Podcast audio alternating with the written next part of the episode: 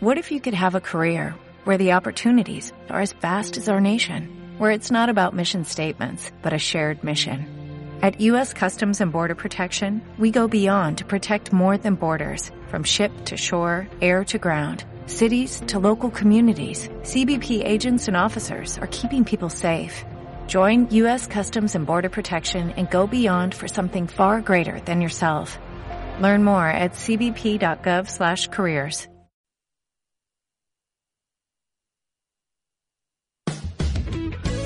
Estilo Betis. Toda la actualidad del Real Betis Balompié en Neo FM. Presentado por Adrián Bedia.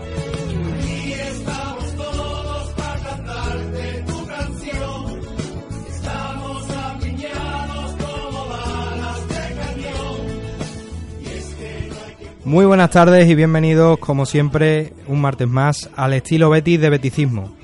Eh, una hora y media de puro análisis en verde y blanco, un poquito de, de Betis, aunque haya acabado ya la temporada oficialmente, aunque sigue habiendo algún que otro partido amistoso en tierras eh, desconocidas para, para el Real Betis, pero la temporada ya se ha acabado, hay bastantes cambios ya eh, dentro de una temporada que de una pretemporada, perdón, que va a ser intensa en cuanto a rumores, siempre lo ha sido, pero pero esta, este verano mucho más, dado que, que ahora mismo el Real Betis se encuentra sin entrenador. Eh, vamos a decirlo así, porque realmente entrenador tiene. Sí, exactamente.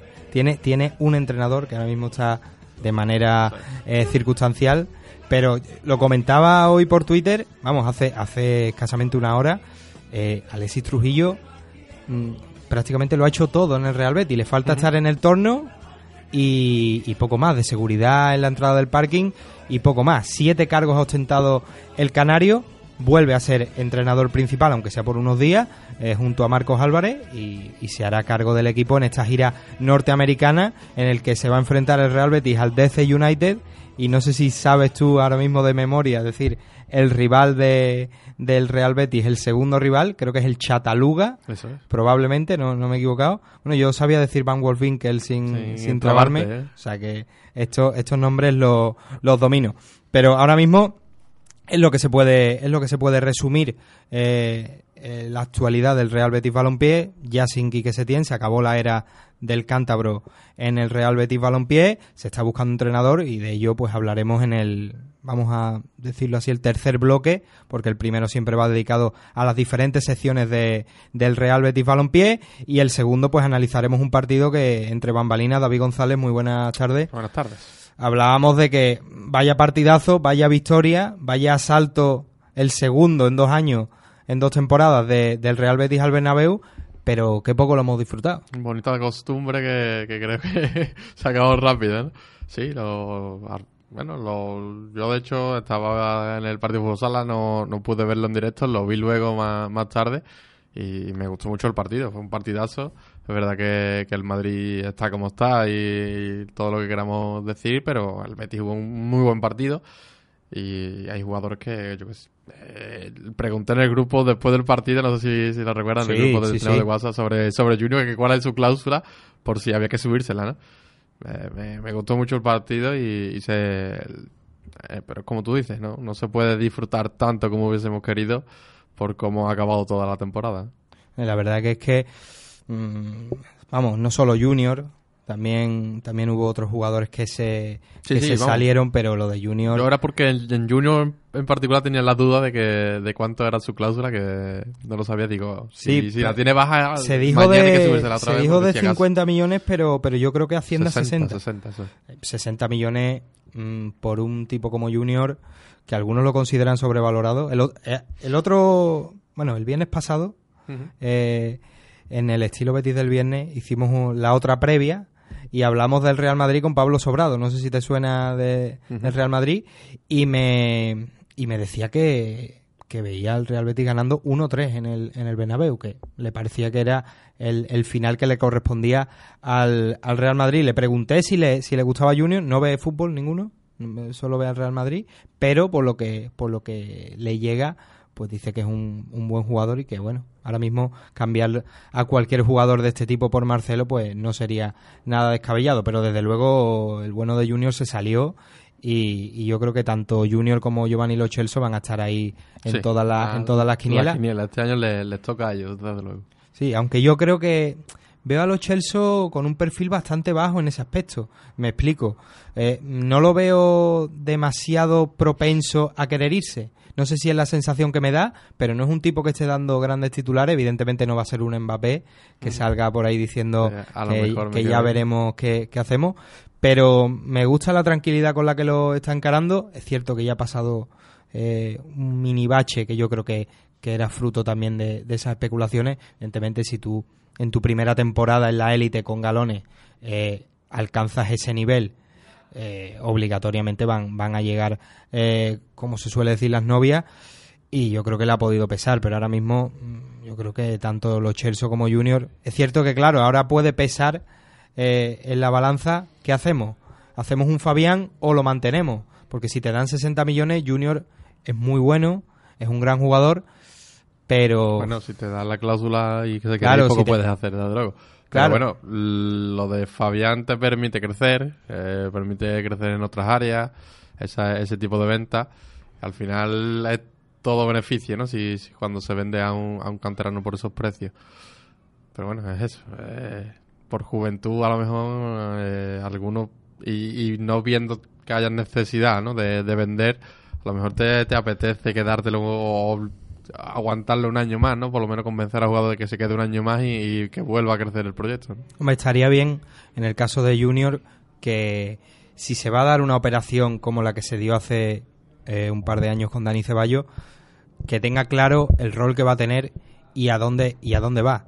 Eso es. Y en el caso de que haya dudas, que tanto Real Madrid como Real Betis, en el caso de que sea el Real Madrid como si es el Manchester City, el equipo que sea, eh, pues se abra esa vía de ahora mismo no tenemos al, al jugador para meterlo de titular, pero te lo vamos a dejar cedido un año más y a ver qué pa- para la Ahí siguiente. ya entran un poquito los intereses Claro. de, de un equipo, del otro, de los intermediarios. Claro, pero que no se pierda, que no se pierda el tiempo O sea, porque estamos ojalá viendo que no, ojalá que no, porque pinta tiene de que va a ser un jugador mm, estelar casi. Sí, la verdad que, hombre, nosotros que somos un poco, un poco bastante de Pep, eh, yo en el City, la verdad que Lo vemos. ¿no? sí, sí, lo, lo vemos de, de celeste. Pero bueno, todas estas especulaciones las, eh, las disfrutaremos y las analizaremos eh, largo y tendido en el tercer bloque. Pero, pero antes de, de ponernos con el primero, que es las secciones verde y blancas, más allá del primer equipo, como siempre pueden participar enviando tweets a nuestra cuenta, arroba beticismo, eh, estamos en, en Twitter, y por teléfono eh, llamando al 954 31 02 47. 954 31 02 47. Eh, lo volvemos a repetir. Al final ha acabado la temporada, hay infinidad de rumores y yo creo que eso es buen caldo de cultivo para que la gente llame. Sobre todo porque, además de que dé su opinión de lo que le ha parecido, el que, ¿no? ahora que se ha acabado la temporada, que puedan dar una imagen de, de contexto, sobre todo ver qué harían ellos, ¿no? Por dónde tirarían el tema de entrenador del, del- del proyecto en sí, ¿no? Es interesante escucharlo. Eh, exacto, exacto. Eh, vamos a vamos a abrazar lo- los rumores. ¿Qué entrenador querrían para el Real Betis? O ¿Qué al, menos, jugador? a- al menos si no se da un nombre en particular, sino si apostarían por la continuidad de un estilo, eh, lo cambiarían. Claro, todo, todo, es. to- todo ese tipo Porque de... dar nombres, pues bueno, al final los nombres son... Claro. Van a, ven- van a aparecer mucho a lo largo de, del verano y de entrenadores a lo largo de estas, imagino que dos semanas, que no tardará mucho más el Betis en, en tenerlo atado, eh, van a salir muchos nombres. Pues sí, pero vamos, aquí estamos abiertos a todo. Ya se ha ido Setién, tenemos un oyente que casi todas las semanas ha, ha llamado hablando de Setién, ya no está. Vamos a ver, Sí, bueno, claro, también es bueno escucharlo, claro. Miguel, ¿no? Eh, Sí, Miguel, oyente, Miguel. Eso es. a ver, a ver qué nos, qué nos comentan y sobre todo que la gente se anime y de nombres, de opiniones, que al fin y al cabo eso es lo que nos, lo que nos gusta y lo que nos enriquece. Y después de toda la parafernalia, de todas las presentaciones, vamos a hablar de algo que... El fin de semana más duro seguramente, ¿no? Para Es- para la para las categorías para la categoría inferior del Betis o las otras secciones, ¿no? Es una cosa rarísima. Yo vamos. este fin de semana Devastador. Este fin de semana escribía, me centraba en el primer equipo, pero haciendo así un paralelismo con Stranger Things, el Betis es que estaba en el mundo del revés. O sea, todo salía mal, Eso lo que salía bien luego acababa saliendo mal, o por lo menos se daba un giro, eh, no sé si inesperado, Eh, pero... Lo inesperado es que el primer equipo haya ganado el partido, que quizás no se esperaba Claro. ni que ganase, ni seguramente tenía presión ninguna si lo perdiese. Y el, el resto de tanto Betis Deportivo como el Fútbol Sala, que se estaban jugando cosas muy importantes, han palmado, ¿no? Claro, eh, ¿por cuál quieres empezar? Betis Deportivo. Betis Vamos a empezar por lo, digamos, más rápido, Eso porque al final el Betis Deportivo, eh, ya lo estábamos hablando la, se- la semana pasada aquí con Juan Ramón eh, Lara. Mm, lo de Ceuta pintaba bastante mal. Sí, pintaba mal. Y se dio mal. Eso es, se dio mal. Eh, perdió el Betis Deportivo. No lo pude ver a medias porque lo teníamos puesto allí mientras hacíamos el partido de- del fútbol sala del Betis y, y bueno, al final un equipo que va a un campo muy difícil contra un equipo veterano que también se estaba jugando llegar a, a playoff porque si perdía se podía quedar fuera y no, no pudo hacer nada el Betis Deportivo. Lo bueno, eh, todo lo que se ha dado a lo largo de la temporada del Betis Deportivo ha sido positivo. Eh, muchos jugadores nuevos, muchos juveniles que se están formando y eh, algunos jugadores que propiamente se han ganado ya eh, estar en esa mini pretemporada que va a ser Betis ahora, bueno, eh, ese final de temporada ¿no? en, en Estados Unidos, que han ido unos cuantos ya con, el primer equipo también. Sí, además yo veía la foto de, de la expedición ya yendo a rumbo a Estados Unidos y veías la diferencia entre todos, incluso Robert, por ejemplo, que es canterano pero ya ha coqueteado con el primer equipo, pero veías a Rodri eh, con, con su chándal, el típico, eh, este es el niño del, del equipo y, y, te, da, te hace una idea de, de, De la importancia que puede tener para ellos, ¿no? De- es que al final, uf, estoy, voy a un viaje largo con, con el primer equipo, eh, tiene que ser también ilusionante, claro. Claro, y- pero, pero sobre todo la diferencia de estilo, de decir, cómo se nota que este chico viene de la cantera Sí, sí, con otros que ya vienen con su peinadito, su, su joya, su reloj, eh, su, su neceser de, de marca. Eh, la verdad que me, que me hizo bastante gracia y bueno, eh, esto, esto va a ser rápido porque Rodri, mm, vamos, no, no tenemos miedo a equivocarnos de que Rodri va a quemar etapas muy rápido, por mucho que se quiera tener paciencia, este tipo de jugadores eh, queman etapas. Ojalá, ojalá lo, lo haga porque tiene también otro de esos jugadores que, que se le ve que tiene fútbol, que, que puede dar más de lo que está dando y, y que puede crecer aún más.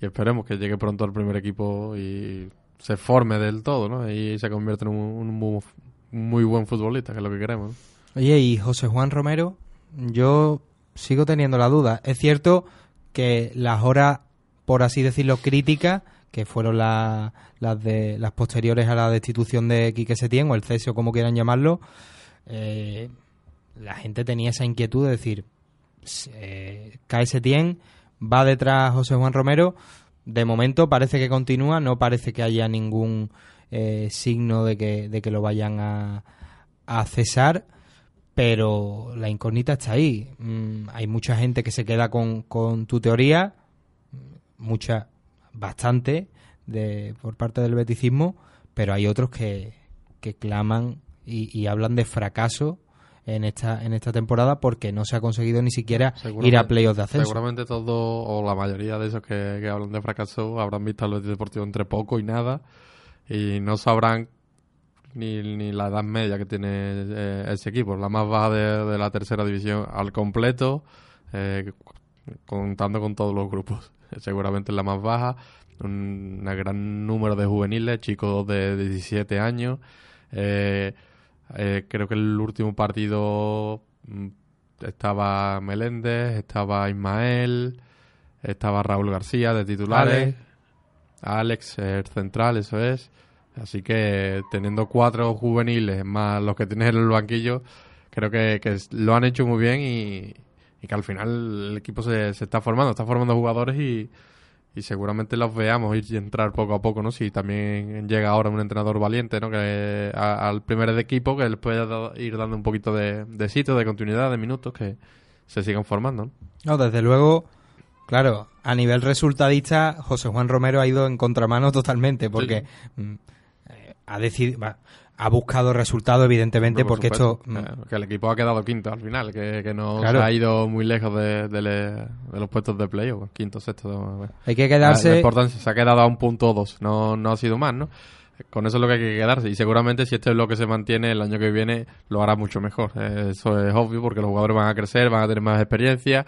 Chicos que son muy jóvenes ahora, el año que viene van a seguir siendo jóvenes, pero sí que pueden coger un poquito más de galones, de, de fuerza en el equipo. Así que mm, no, no creo que cesar a, a José Juan Romero sirva para mucho en este caso.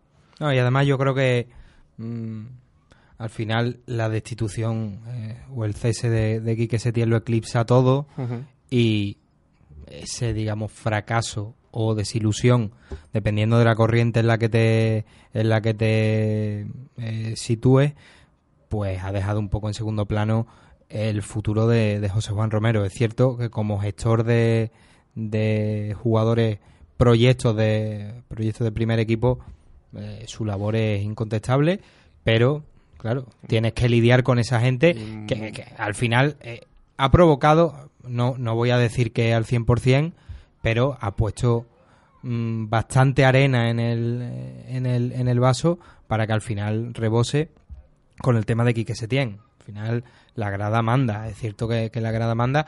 Y en el caso del Betis Deportivo, quizás es más de boquilla, porque hay poca gente que lo siga de verdad, pero también pesa. Al final Sí, las redes sociales, mm, un día tras otro, las redes sociales nos encontramos de todo, ¿no? Eso Es duro, es eso duro. es así. Pero bueno, no es saludable. mi- No, no sería saludable para, No, para el futuro no del... creo porque al final si ves a los chicos ves que han tenido un crecimiento, hay jugadores con 17 años, es que jugando contra hombres ya de, de 30 y tantos y batiéndose contra ellos que al final son eh, una gran forma de coger también tu experiencia, ¿no? En el fútbol, formarse un poquito más y yo también quiero saber la continuidad de José Juan Romero va a tener más sentido aún si van a seguir en el primer equipo, eh, primer equipo optando por la misma filosofía de juego, ¿no? Por, por al menos un cambio un poquito más continuo, que sea un poquito más continuidad, ¿no? Eh, que no se rompa el estilo totalmente. Vamos a ver también que eso sí que creo yo que será lo más importante a tener en cuenta en este caso. Sí, porque además eh, este proyecto se lo leía a uno de los integrantes del cuerpo técnico de José Juan Romero, no recuerdo el nombre, se lo leí en Twitter diciendo que este equipo el año que viene iba a dar grandes alegrías. También, no solo, no solo a nivel de, de tercera división en su competición, sino claro, un segundo año de este grupo para el entrenador del primer equipo va, va a ser muy goloso en el sentido de, de poder robar, entre comillas, jugadores porque, porque mm, los jugadores que estamos viendo ya candidatos a subir el año que viene van a estar casi hechos, porque es lo que tú comentas, es que casi el 60-70% eh, en edad de división de honor compitiendo con el, con el filial eh, en tercera división, pues la verdad que no es una empresa fácil y han quedado en quinta posición. Esa, esa es la realidad. Tendrán que esperar al año que viene para, para ascender a segunda eh, división B y le va a pasar lo mismo que al Betis Fusal, David. Mm, tú me comentabas que, que había que había mimbres, por supuesto, para, para ascender y a mí me sorprende, mm, no siendo seguidor y asiduo al, al fútbol sala verde y blanco, cómo el, Re- el Real Betis Fusal puede salir vivo de Córdoba que a, gra- a grandes rasgos lo que he podido ver fue una encerrona en, en toda regla. Y en los dos partidos que ha tenido aquí en, en, en Sevilla pues se ha dejado ir el ascenso. ¿cómo, cómo se explica eso? Eh, no, es, es difícil de, de explicar, más viendo viendo cómo se ha dado todo. El Betis quedaba segundo, Córdoba séptimo, eh, entró en playoff porque por medio estaban los filiales de- del Pozo y del Barça, que lógicamente no podían y ascender. que lo goleó en temporada regular Eso es, aquí en casa quedaron 8-2, si no recuerdo mal. Eh, es difícil de, de entender, pero te das cuenta que el Córdoba, bueno, durante la liga lo, lo habíamos dicho, ¿no? Que este, ese equipo era un muy buen equipo, que quizás le faltaba gol, que era el problema que estaba teniendo, pero era un equipo que hacía muchas cosas bien y lo ha demostrado, ¿no? Creo que no le ha sentado tampoco muy bien al equipo el cambio de, de, de pabellón. eh, pasar de Amate, donde tú ya los jugadores seguramente tenían hasta, sabían dónde había motos de polvo ahora cambiarlo a San Pablo, eh, otro ambiente muy distinto. Hombre, el parque, el parque es distinto. Yo no sé cómo estará ahora Amate, pero yo he jugado en IMD en, en Amate Sí, ¿o no? y hay algún... Parece que, que sí, que, que está bien. Pero San Pablo, San Pablo. Eso es, San Pablo, San Pablo. Después, mm, Córdoba sí que es un equipo que está habituado a, ese, a esa presión de, de tener un pabellón lleno cada fin de semana. Eh, así que creo que se han dado muchas cositas externas que también seguramente hayan afectado un poco a- al equipo y al rendimiento. Pero aún así eh, no se puede entender cómo se te va dos partidos. El primero de, de la manera que se fue, eh, pérdidas eh, eh, absurdas y te cogen a la contra y, y marca, que lo hizo muy bien Córdoba, por supuesto. Pero después le costó la misma vida. Marcó el Betis dos goles al final, pero le costó la misma vida anotar. Ibi dio dos palos. Después no, no, el portero de Córdoba ha hecho un- Sí, sí. unos partidos de eliminatoria espectaculares, espectaculares. Lo ha parado absolutamente todo, así impresionante. Y el último partido eh, te baja eh, todo el partido 0-0, metes un gol casi, casi al final del partido. De hecho, eh, Ignacio y yo estábamos comentando en la, retransmisión que meter un gol eh, a falta de 10 minutos o 8, que era lo que quedaba más o menos, iba a ser muy difícil de, de levantar. Y en dos jugadas te, te ponen portero jugador, que el portero jugador Calvetti es que si recuerdo en temporada regular haber recibido con portero jugador uno o dos goles. No, Siempre lo hemos hablado no de, más esa- que de ese aspecto, que es, que se, se le da muy bien defender esos, esos supuestos y, y ahora vas y, y en dos jugadas con un portero jugador el Córdoba te mete un gol, después un fallo muy muy extraño de, de, de un despiste en la defensa bética. Además el tiro entra solo, Cidao creo que ni se tiraba, no lo veía, no, no llegaba a ver lo que, lo que pasaba. Y después, claro, te aguantan, te aguantan, te vas al, a los penaltis y uf, duro, ¿eh? El capitán, primer penalti, tira el palo y ahí se, se acaba todo, ¿no? Mario que... Bueno, la curiosidad siempre el Betty lo hace, de hecho el- ya lo hemos contado aquí alguna vez, que, que Dani Ibañez en los penaltis, en los dobles penaltis siempre sacaba al portero suplente, a Mario Almagro, que por lo que sea lo, lo sacarán porque se le dará se- muy se bien. hace un mangal, ¿no? Es, Cuando- lo- los hace bastante bien. En Liga se- creo que lo he visto parar un penalti, un doble penalti haciendo e- ese cambio. Y, lo, puso, no pudo, no supo, no pudo hacerlo, no pudo parar ningún penalti y, se lleva a Córdoba una victoria eh, dolorosa. Fue dolorosa y el ambiente allí, todo el mundo, eh, pabellón casi lleno. Fue duro, fue duro. Claro, y es que es que es eso, es que tú ves las imágenes, cualquiera aunque no sea seguidor de, del futsal, y dices, "Uf, vaya, vaya ambiente. Y, y consigues salir vivo de, de allí y ahora vienes aquí con San Pablo, co- como lo que comentamos. Bueno, el primer partido el ambiente fue esp- espectacular. Estaba Claro. llenar en, eh, lleno, lleno, lleno entero el pabellón de San Pablo. De Córdoba también vino mucha gente porque el primer partido era gratis y, y se entró. Eh, pero es que el segundo partido eh, desde el domingo de Córdoba, si no vienen los mismos o un poquito más, eh, casi, casi, ¿eh? Claro, Y había que pagar ya 10 euros, que vamos, la afición de Córdoba se, se movilizó bastante. El- la del Real Betis, por supuesto, vino, pero no, no igual que, que el día grande, que fue el viernes. Eh, jugaba el primer equipo, el, de- el Betis Deportivo también, así que imagino que está un poquito más dividida por ese por eso, ¿no? Pero fue, fue un ambiente duro, ¿eh? Luego, eh, cuando bajamos a, a pie de campo después del partido, allí demasiadas caras largas. Claro, es que es que es lo que lo que hemos comentado de que- desde que hemos empezado a analizar un poco el futsal, que es que es todo al revés. Mm, puede- puedes entenderlo si fuera al contrario, que los dos partidos se hubieran jugado allí en, en Córdoba y, bueno, al final pues te expones a un, a un ambiente eh, intenso en contra, un equipo espoleado por su, por su gente, pero es que no, es que no fue así. No sé, las palabras de, de Daniel Ibáñez, que siempre es un tipo muy claro, muy. Eh, no, no deja lugar a, a ninguna duda cuando, cuando habla post partido. No sé qué impresiones sacó y si tuvo algunas declaraciones ya de cara al futuro, porque, claro, el año que viene se le va a exigir y se le va a pedir lo mismo al Es equipo, que, eh, intentar sobre, ascender. Sobre todo fue muy duro la, la derrota y asimilarlo, porque este equipo estaba hecho para ascender, claramente. No, no había vuelta de hoja. Desde la jornada uno se dijo que, que el equipo tenía que ascender y uf, por ahí sí que sí que se notó ¿eh? La- las caras largas de la gente y la decepción que a la que llegaron todo el mundo. Y ya bueno, hablando un poco, aunque no sea del, del Betis Fusal, al Córdoba, ¿cómo lo ves para...? Vamos a darle un poquillo de azúcar al, al Córdoba porque al final la Sí, retra... lo, lo hizo, lo hizo realmente bien, ¿eh? El Córdoba, ya lo hemos dicho. El primer partido salió a presionar muy arriba al Betis, le, le puso un problema. Es verdad que cada vez que el Betis llegaba a puerta, el Córdoba también tenía su- sus ocasiones. Y, al final, bueno, marcó dos goles a, a la contra, con dos salidas muy rápidas desde, atrás, después de errores o paradas del portero de, Córdoba, de Nono. Y, el Betis ya ahí a contrarremorque tiró, tiró, tiró, dio muchas veces al palo, dio muchas veces con, con Nono. Y muy al final del partido marcó un gol y a falta de un minuto marcó el segundo, eh, el- el Betis, pero ya anteriormente le había metido otro eh, el Córdoba, quedó 3-2, eh, 2-3 eh, el primer partido. Y el segundo partido fue muy distinto. Córdoba sí que sí que salió a, a verlas venir, se, se esperó muy, muy atrás al Betis, defendiendo en todo momento, sabiendo que eh, si no le podía quitar el balón al Betis para que iban a correr tanto, prefirieron, prefirieron quedarse atrás y sobre todo salir muy rápido. ¿eh? Volvió, el guion fue, fue el mismo. eh, cada, cada- a cada recuperación había dos jugadores de, de Córdoba que corrían a la- al ataque, al balón largo.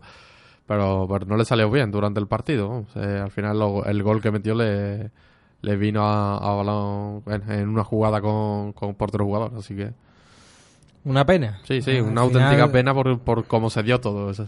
un- Una pena porque es lo que venimos comentando durante todas las semanas, con resultados más positivos, menos, menos positivos, que el, el Betis Fusal estaba, estaba para ascender y sobre todo, claro, encarando el playoff en segunda posición, pues es lo mínimo que se le exige eh, a un equipo que, que acaba la temporada de esa, de esa forma. Toca pasar página, como, como va a tener que pasar página el Betis Deportivo, e intentar afrontar la temporada que viene con el mismo objetivo que no es otro que ascender a la máxima categoría del fútbol del fútbol sala. Eh, unos apuntes también del Real Betis Fémina. Es cierto que ha terminado ya eh, la temporada el primer equipo, pero su filial sigue compitiendo y además lo, lo está haciendo bastante bien. Está teniendo mejor suerte que el, que el Betis Fusal y mucha más que el, que el Betis Deportivo, porque al final se ha conseguido meter en playoff y en la primera ronda ha conseguido vencer eh, en la eliminatoria que tenía con el Atlético Azar y se medirá al Cádiz Club de Fútbol Femenino en las semifinales de la fase de ascenso a Segunda División.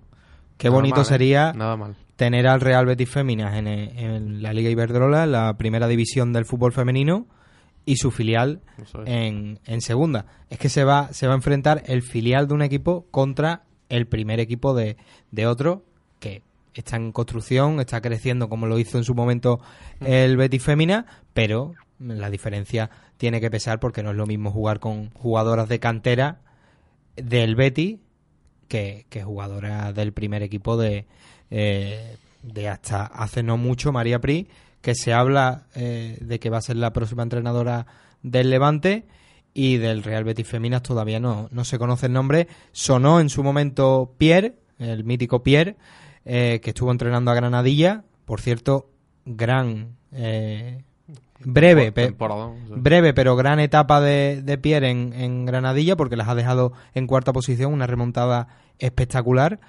y, y eso, acabó la temporada y anunció que, que se desvinculaba de, del club. También suena Antonio Contreras, entrenador del, del Málaga femenino, que desgraciadamente por ser equipo andaluz pues eh, no nos alegramos de que haya descendido, pero bueno, era un equipo que había eh, promocionado a, a la primera división y evidentemente como todos los equipos pues cuando asciende al final eh, tienes más dificultades para quedarte que, que otros equipos que están más asentados de hecho en, la primera división masculina ha pasado eso dos de los descendidos eran los que los que habían subido el año anterior y solo uno el Girona bueno esto si tuviéramos un programa de fútbol normal eh, habría que preguntarse por qué ha bajado el Girona con el equipo que, que tiene. Pero bueno, esto le ha pasado al Betis Futsal, le, que no ha ascendido, le pasa también a, a equipos de punteros como, como es el Girona de la primera división y al final todo es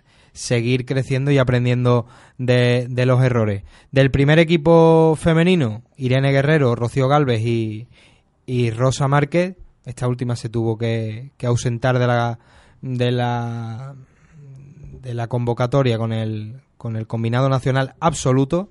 Lo de Rosa Márquez ya empieza a coger eh, Bueno, empaque. El, el premio a un temporadón, ¿no? Era, era esa convocatoria. Claro, y es que ves, ves que la selección, vamos, ha habido polémica con la, con la selección y, y la lista de Jorge Vilda porque había dejado eh, fuera a Ángela Sosa, un auténtico referente para la selección, pero él mismo lo dice, que es que solo tiene las fichas que tiene, es que no puede, no puede hacer más. Y en el caso de tanto de Rosa como de Irene y, y Rocío, pues han quedado fuera de, de esa lista final, pero el premio está ahí. De hecho, Irene marcó eh, Mm. en su en su debut. Un gol muy muy de guerrera, ¿eh? Eh, Un Sí. balón dividido dentro del área después de haber tocado en el, en el larguero y se tiró de cabeza, se, se llevó por delante la jugadora contraria y, y marcó. Y bueno, al final el premio lo tienen, que fueron a la, a la selección. eh, Irene hasta jugó el partido entero, marcó. eh, el premio está ahí. Lo bueno, son muy jóvenes. Seguramente el año que viene seguirán contando y, y cuando haya pequeñas renovaciones de, de jugadoras seguramente van a estar ahí eh, en esas convocatorias. ¿no? No, está claro que ahí hay tres jugadoras mm, en la lista, mm, la primera lista de Jorge Vilda de, de futuribles para la selección están marcadas en verde con eh, tanto tanto Irene como, como Rocío y Rosa. Lo de Rosa sorprende más por la edad, pero al final la calidad que tiene eh, es indiscutible. Una jugadora que va a marcar diferencia. Esperemos que el crecimiento de, de Rosa vaya en paralelo con el del Real Betis Feminas, que tiene eh, un momento histórico ahora mismo, ya puede ser para bien o para mal, que es María Pri, que al fin y al cabo es todo. Ella misma decía en redes, difícil, en redes que no lo era todo, porque evidentemente hay... lógicamente. Pero... mm, Pero ha sido el Betis ha, ha llegado a donde ha llegado el Betis femenina gracias a ella en parte. Eso es innegable. Ha sido la entrenadora del, de este proyecto de, de, de llegar a primera división, de cada año ir mejorando sus resultados. Así que va a ser difícil, ¿no? De eh, olvidarla y sobre todo papelón para el que venga. Al final tienes que, que mantener ese, ese nivel lo mínimo porque el, el equipo querrá seguir creciendo. Veremos cuál es el próximo entrenador o entrenadora del Real Betis Femina. A mí me gustaría ver a una entrenadora. Veremos si hay eh, algún nombre sobre la sobre la mesa, pero me gustaría que el club siguiera con ese continuismo porque porque es saludable sin excluir evidentemente a entrenadores masculinos, pero sería saludable que, que el equipo siguiera con esa tradición porque no solo estás dándole sitio a, a una mujer, que en este caso pues hay menos cantidad en, en banquillos de primera división, Dos sin- solo. Eh, este Claro. año solamente dos. La del Rayo y María Pri. sino también rompiendo una lanza y diciendo, no, no, nosotros seguimos apostando por esto porque queremos que, que sea también algo eh, absolutamente normal. Pero, como ya decimos, no sabemos los nombres que hay sobre la mesa. El que más ha sonado ha sido, repetimos, Antonio Contreras, que es entrenador del, del Málaga Club de Fútbol Femenino, y veremos qué, qué es lo que sucede. Al final, el casting está abierto tanto para el Real Betis Feminas como Eso para el Real Betis Balompié. Lo que pasa es que, claro, Real Betis Balompié, el casting es eterno. Esto es como, vamos, Got Talent Vamos aquí. a dos nombres por día, más o menos. Así que. Sí, pues, más o menos, pasa es que ya se van repitiendo. Yo creo que ya habría que ir sacando ya nombres Nuevo. totalmente extraños. Mourinho. Por suerte no ha salido Mitchell porque ya tiene empleo. Sí, es verdad, es verdad. Lo de Michel, bueno, A Pumas. va, va a México. ¿Le darán la misma turra que a, que a Paco Geme? Bueno, seguramente sí, claro. A un tío más, es, es un tío más comedido. Sí, más, más llevadero, ¿no? Pasa que, claro, tiene esa pinta de Don Juan y ves a Paco Geme con su, su perillita y, y ya con, e- con ese gesto ya te invita. Aparte que México, ya hemos comprobado cómo es con Laine, que no parten peras con... Puede, pueden ser muy pesados, correcto. Sí, sí, pasa que Michel es, es un tipo que, bueno, eh, sabe lidiar con este tipo de situaciones. Yo no creo que sea tan mal entrenador, pero, pero claro, tiene ese aura de madridismo que te abre muchas puertas, esa es la realidad, porque el haber sido jugador del Real Madrid, pues te, te allana muchos banquillos, ese tipo de banquillos aleatorios que dice, bueno, están sin, sin entrenador, pues vamos a dárselo a Michel. Así que Michel está descartado, ya no suena y, y veremos cuál es el entrenador. Lo vamos a hablar en el tercer bloque. Como siempre, eh, vamos a hacer la primera pausa, el primer alto en el camino y después vamos a analizar largo y tendido el Real Madrid-Real Betis de este pasado domingo, que fue un partidazo, eh, se debió disfrutar muchísimo, pero por la situación que, que vivimos, pues pasó totalmente de puntillas. Volvemos enseguida y nos ponemos con el, con el análisis. Estilo Betis en Neo FM. Vuelve Neo FM a la 90.4 de Sevilla. Este año volarás, descubrirás y también sentirás el olor a incienso.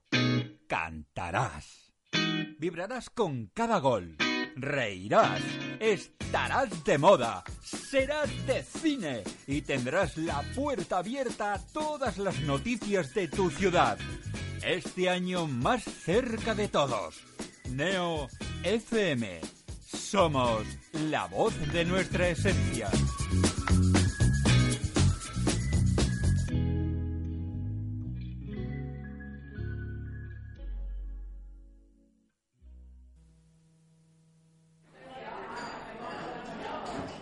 Oye, chavales, nos tomamos otra, ¿no? Uf, yo creo que me voy a ir en verdad. ¿eh? Venga, Dani, tómate la última. Bueno, pero ¿dónde? Porque esto está cerrando ya. Pues ¿dónde va a ser, Dani? En Neo FM.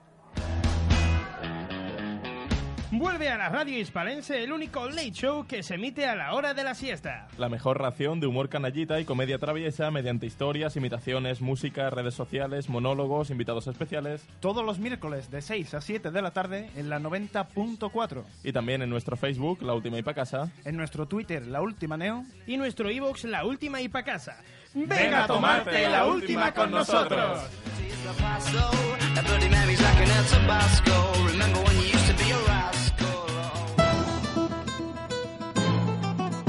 La voz de la cultura. La voz de la actualidad. La voz del deporte. La voz del talento. La voz de la juventud y de la experiencia. Neo FM es la voz de nuestra esencia.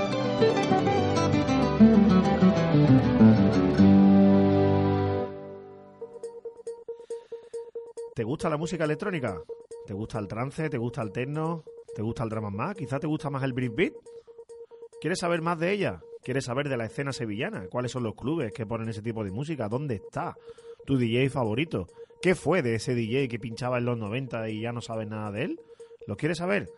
Siempre visto desde la visión sevillana, desde Sevilla para el mundo. Todos los viernes en Neo FM tendrás un programa muy ameno, dirigido por Lord Flames, que se llama No Molestar. Estoy bailando. Aquí sabrás muchísimo más de la música electrónica, de lo que pasó, de lo que pasa y de lo que pasará. Nos vemos los viernes en tu programa de música electrónica No Molestar. Estoy bailando.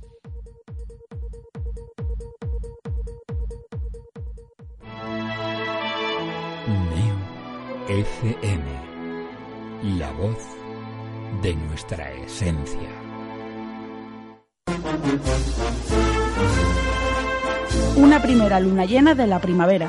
Una llama al cielo entre lágrimas de emoción. Una saeta al anochecer bajo el sonido de las bambalinas. Un intenso aroma de incienso y azahar que recorre las callejuelas de Sevilla. Una semana que nunca acaba. Una pasión llamada esperanza. Fran Gutiérrez les trae cada lunes a partir de las 10 de la noche toda la pasión y toda la esperanza de nuestra Semana Santa. Pasión y Esperanza, el programa cofrade de Neo FM.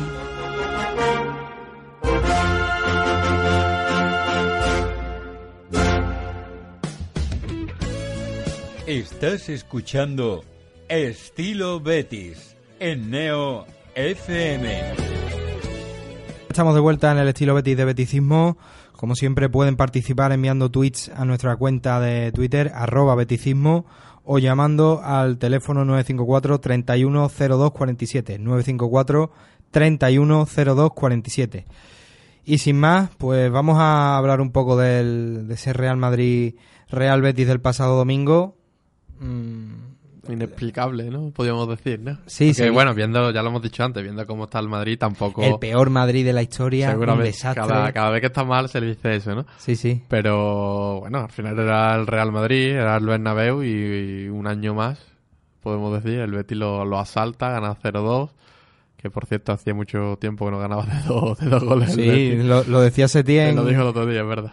Y, y, bueno, realizó un muy buen partido. Jugadores que destacaron mucho, como, como Junior, Los Celso, que lo hemos también hablado antes.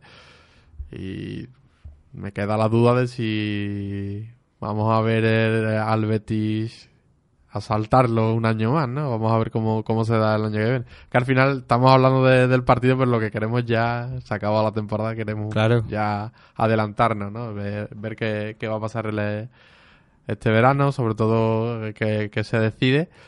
Pero del partido, eh, decir que el Betis lo hizo realmente bien, ¿no? Que de nuevo eh, jugó a lo que sabe jugar muy bien. Eh, me gustó también mucho William Carballo. eh, Sí, sí. A Marco partido. Llorente le hizo- Además dejó eso, te iba a decir, dejó el detalle del partido, un, un detallazo. Eh, y mira que el Betis empezó con ese casi fallo de, de Pau, después el pase a, a Benzema, la asistencia de, de Francis, que, que pudo, pudo ponerse perdiendo rápido y no, y no pasó. Eh, se sobrepuso a eso. Y si llega ese gol, mm, vamos, por supuesto el partido ya eh, no tiene historia. El Real Madrid incluso podría haber... eh, Vinicius habría Sí, hecho la jugada de su vida, habría marcado, eh, Marcos Llorente... Tiene Vinicius un, detalle extraño en, en que es capaz de hacerlo todo muy bien, Sí, sí. pero cuando tira puerta tira horrorosamente Tira mal, mal. sí, ¿eh? tira con, con el botín del Bueno, revés. Eso es, tienes el efecto para afuera. Sí, sí, es una cosa, es una cosa extraña. Llamativo, llamativo porque después lo ves y hace cosas espectaculares, ¿no? Eh, tiene técnica eh, y es raro que un jugador con tanta técnica eh, sea capaz de tirar tan mal. Y además lo, yo lo vi, ahora, ahora que estamos haciendo un poco de mm, previa, antes de, de hablar con Juan Ramón Lara ya eh, los tres en, en modo análisis, vamos a hablar un poco del Real Madrid en ese, en ese sentido de Vinicius.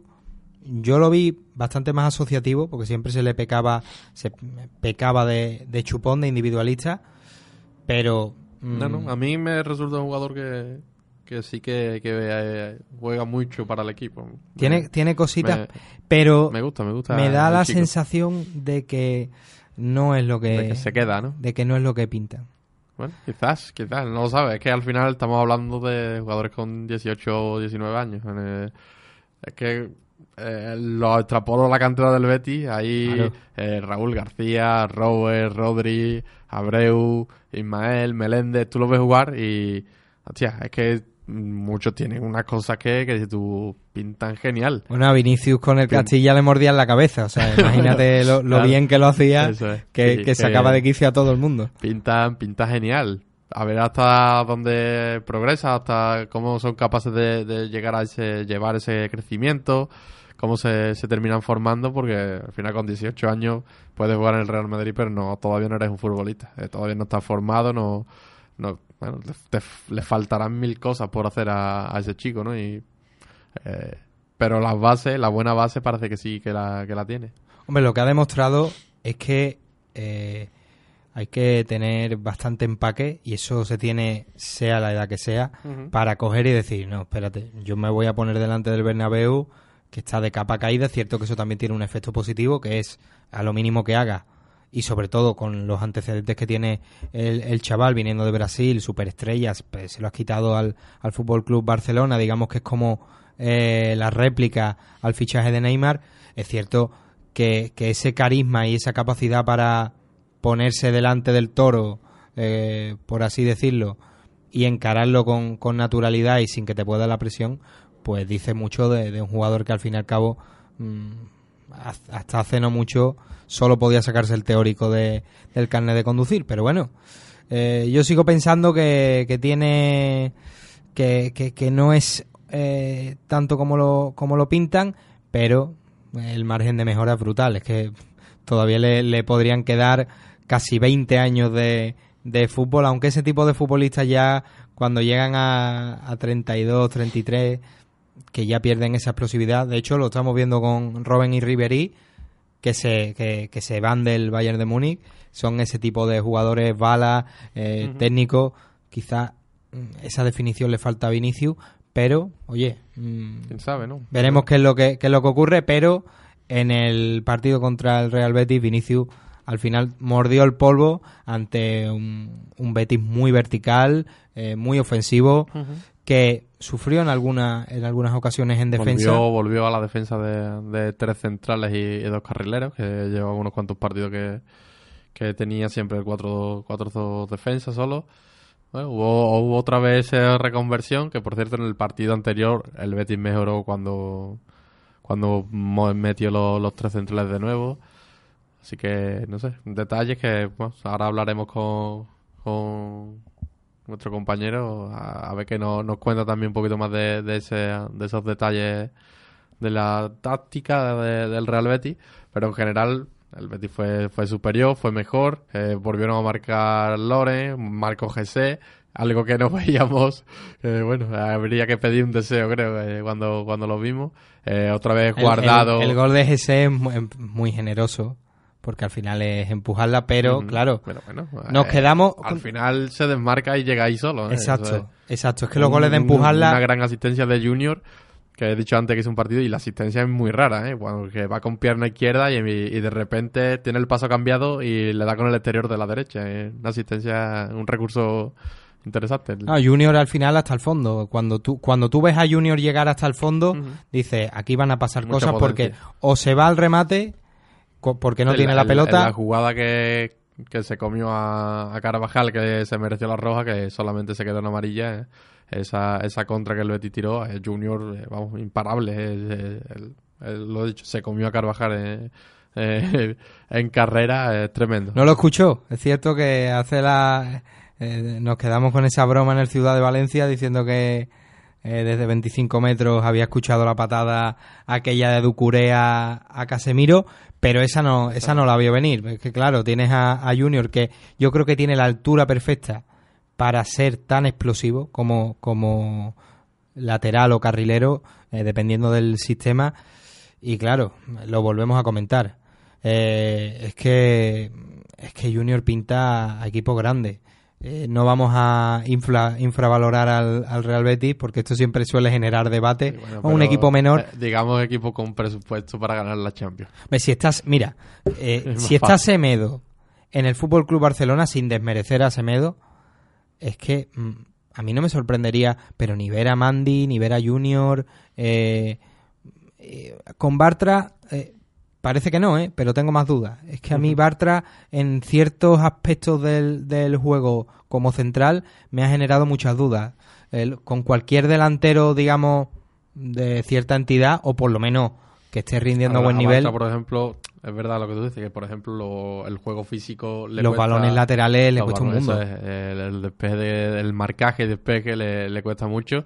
Le favorece, por ejemplo, mucho el juego del Betis, ¿no? Un jugador que, que un poco salvavidas, ¿no? Cuando hay un fallo en defensa, sí que a, la carrera es muy bueno, tiene muy buen uno contra uno, casi siempre gana, eh, cuando mete el pie es poderoso, luego saca la pelota genial, tiene buen desplazamiento. Entonces sí que le venía muy bien eh, el estilo Betis eh, de, de Setién. Pero claro, cuando hay que encerrarse un poquito en el área, hay jugadores como Fedal, pues eh, le, ganan la partida de todas a todas, porque parece que tiene un imán en la cabeza, ¿no? Todo, todo balón a la- que va al área lo, lo terminaba sacando. Claro, es que eh, es, lo, que le pasa. Yo lo vi claro.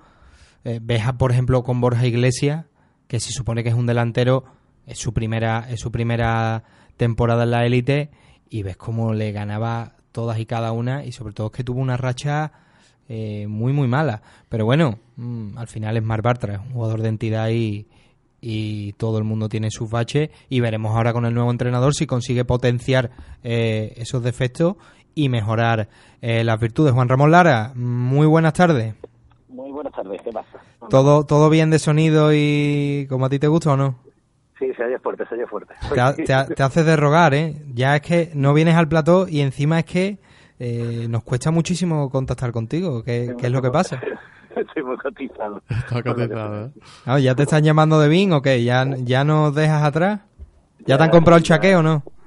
Ya voy a ir a todos los grandes eventos mundiales, de aquí para arriba. Bueno, ¿qué, qué, qué pasa con el, con el partido? Parece que le hemos ganado con todos los respetos a, a Osasuna por la situación en la que estamos y se le ha ganado por segunda vez en dos temporadas eh, de forma consecutiva al Real Madrid, que sí que es el peor Real Madrid de la historia, pero en la primera vuelta no, nos ganó con, con muy poco.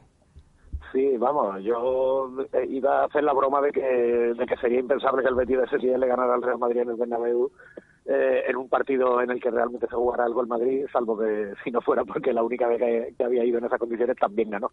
Yo creo que nos vamos a acordar bastante de, de victorias como esta, aunque en este caso es cierto que, que en unas circunstancias un poquito particulares, pero que ni en circunstancias tan, tan digamos, chancletosas, como, se dice ahora, tan, tan de Madrid en chanclas, como esta es fácil ganar en el Bernabéu. De hecho, yo creo que el Betis en el Bernabéu, mm, vamos, yo tengo en memoria muy pocas veces que hubiera ganado y una de las más ilustres, que es el 0-2 aquel que se consiguió en la época de Serra Ferrer, recuerdo que también fue un partido en el que el Madrid no se jugaba nada porque era la última jornada de liga, porque yo estaba allí, vamos, y lo recuerdo bien. Sí, creo que fue doblete de, de Finidi, ¿puede ser?